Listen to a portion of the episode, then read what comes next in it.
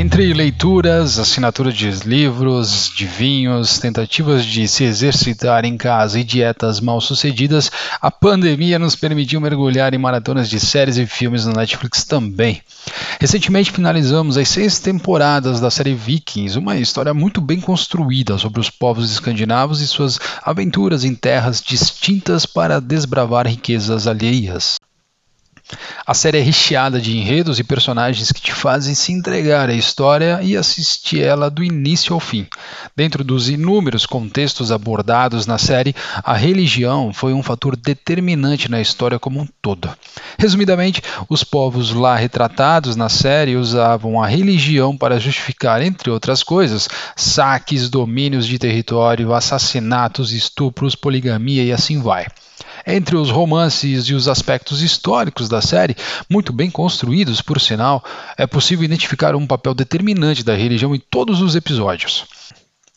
Esse papel pode ser visto desde a influência da Igreja Católica nos povos anglo-saxões da Inglaterra até islamismo brevemente abordado na quinta temporada, e claro, passando pela própria religião politeísta dos vikings.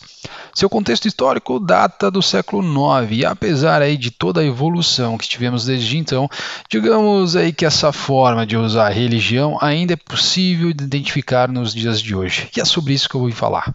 Na série, a utilização da religião como base para as ações ilícitas da época era um comum entre os ditos pecadores e pagões. E quando julgados, haviam aqueles que tentavam colocar a palavra de algum deus à frente de seus atos como um tipo de escudo ou até justificativa mesmo. Como eu falei, ainda é possível ver esse tipo de atitude, e a mais recente foi a do caso Robinho, que eu suponho você ter ouvido falar. Essa sua fala aqui chama muita atenção. Bebeto, tô em paz, irmão. Isso aí é. Como eu falei aqui, Deus tá me preparando para algo muito maior, entendeu?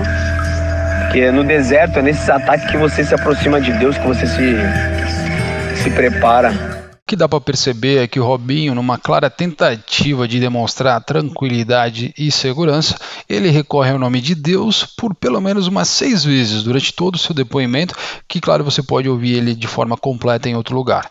Ele parece dar um certo ar de normalidade enquanto demonstra ser orientado, digamos, por valores cristãos. A impressão que fica é que o jogador usa da religião como um argumento de sustentar sua inocência, que não existe, além de usar o nome de Deus como forma de rebater suas críticas e demonizar adversários. Robinho é apenas uma singela imagem da ascensão da extrema-direita que usa a religião como uma bengala para suas ações criminosas, extrema-direita na qual a gente está vendo aí crescer muito fortemente desde o início dos anos de 2010. Inclusive, não me surpreende que a menção feita a Jair Bolsonaro durante alguns dos áudios reflita sua tentativa escrota de justificar as matérias publicadas, comprovando as conversas que o acusam. Veja. Viu o que eles fizeram com o Bolsonaro antes da eleição? O ataque que eles fizeram no cara, falando que o Bolsonaro era isso, era aquilo, que era. E quanto mais eles batiam no Bolsonaro, mais o Bolsonaro crescia. Então, esses caras aí são pessoas usadas pelo demônio, né?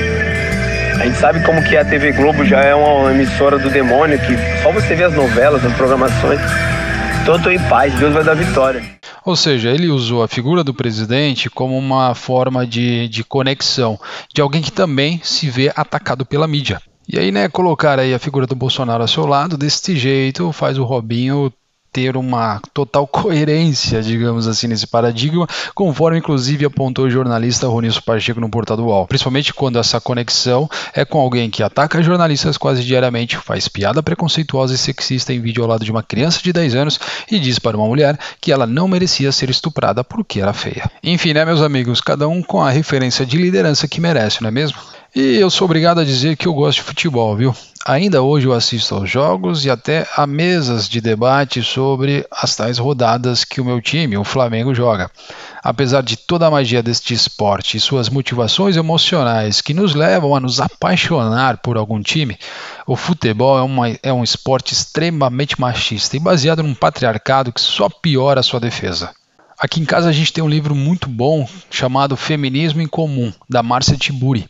Ela comenta no livro muito bem a, a, o que seria a ideologia patriarcal e como ela influencia nas relações entre homem e mulher quando a visão é de dominância.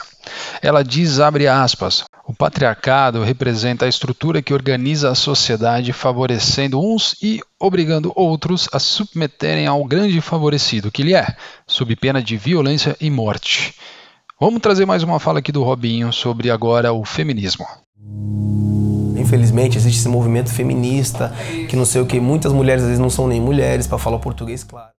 Eu digo, ainda bem que existe o feminismo. Essa frase foi dita pela Poliana Brita, apresentadora do Fantástico, em resposta a justamente essa fala. Quando o Robin usa da religião e ainda julga o feminismo como um movimento qualquer, ele está tentando se proteger de uma acusação, na qual inclusive foi condenado na Itália, usando a fé e negligenciando o histórico de submissão violenta e desigual das mulheres na nossa sociedade. A construção da imagem feminina, até como uma figura de carne, a qual as mulheres foram destinadas há séculos e vistas nas declarações de Robin e seus amigos, ainda reverbera nessa sociedade pós-moderna. Hoje é possível classificarmos como cultura do assédio, pois é muito comum você ver a imagem da mulher relacionada à condição subalterna nas relações por aí. O mais triste disso tudo, cara, é que isso tudo é apenas pelo fato dessa mulher existir e ter nascido como mulher. Um outro livro aí recém-lançado foi o Abuso, a cultura do estupro no Brasil, escrito pela jornalista Ana Paula Araújo da TV Globo. Com dados que representam mais de 100 entrevistas realizadas com vítimas e condenados de estupro, a Ana Paula traz uma visão bem humana sobre essa realidade tão intensa e obscura da nossa sociedade moderna. Enfim, gente, é, é, o que eu quero dizer aqui é que o futebol, querendo ou não, é um ambiente machista e todo mundo sabe. O machismo ele é um sistema de crenças em que se aceita a superioridade dos homens simplesmente devido à sua masculinidade. E o Robinho ele não é apenas um exemplo isolado deste contexto machista que reflete os outros setores da nossa sociedade, não. Até porque casos no futebol assim não são raridades, infelizmente. Por exemplo, o atual técnico do Santos, o Cuca, quando o jogador do Grêmio em 87 foi detido por 28 dias acusado de estuprar uma menina de 13 anos na Suíça. Outro caso foi o goleiro Jean, acusado de agressão na ex-mulher em dezembro de 2019. Hoje, esse cara é goleiro do Atlético Goianiense, time da Série A do Campeonato Brasileiro. Essa relação com a religião é apenas um retrato de diferentes perspectivas que acabam apontando para o mesmo problema. Sei que casos assim são exceção à regra e que muitos fiéis a qualquer tipo de religião têm uma visão muito mais humana sobre suas causas e pregações.